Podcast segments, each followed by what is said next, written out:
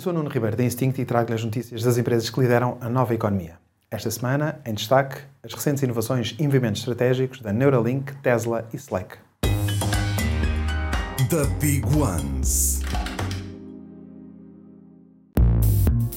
A Neuralink, a empresa de neurotecnologia de Elon Musk, que desenvolveu um implante cerebral, pretende iniciar ensaios clínicos com humanos dentro de seis meses.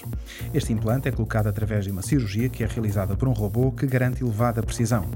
O objetivo é que permita, através da atividade cerebral, controlar computadores, smartphones ou exoesqueletos, melhorando o dia a dia de pessoas com doenças como a esclerose lateral amiotrófica.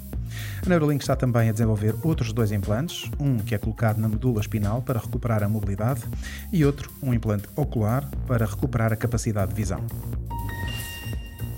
A Tesla já iniciou as entregas do caminhão Semi. A Pepsi foi o primeiro cliente a receber este caminhão que tem autonomia para mais de 800 km. Também o Walmart e a FedEx fazem parte do grupo de empresas que fizeram encomendas. Apresentado em 2017, o caminhão Semi deveria ter entrado em produção em 2019, mas acabou por só entrar em produção este ano de 2022. Dois anos após aceitar vender o Slack à Salesforce, por cerca de 28 mil milhões de dólares, o cofundador e CEO do Slack está de saída. Stuart Butterfield vai deixar a liderança do Slack em janeiro de 2023 e vai ser substituído por Lydiana Jones, vice-presidente executiva da Salesforce.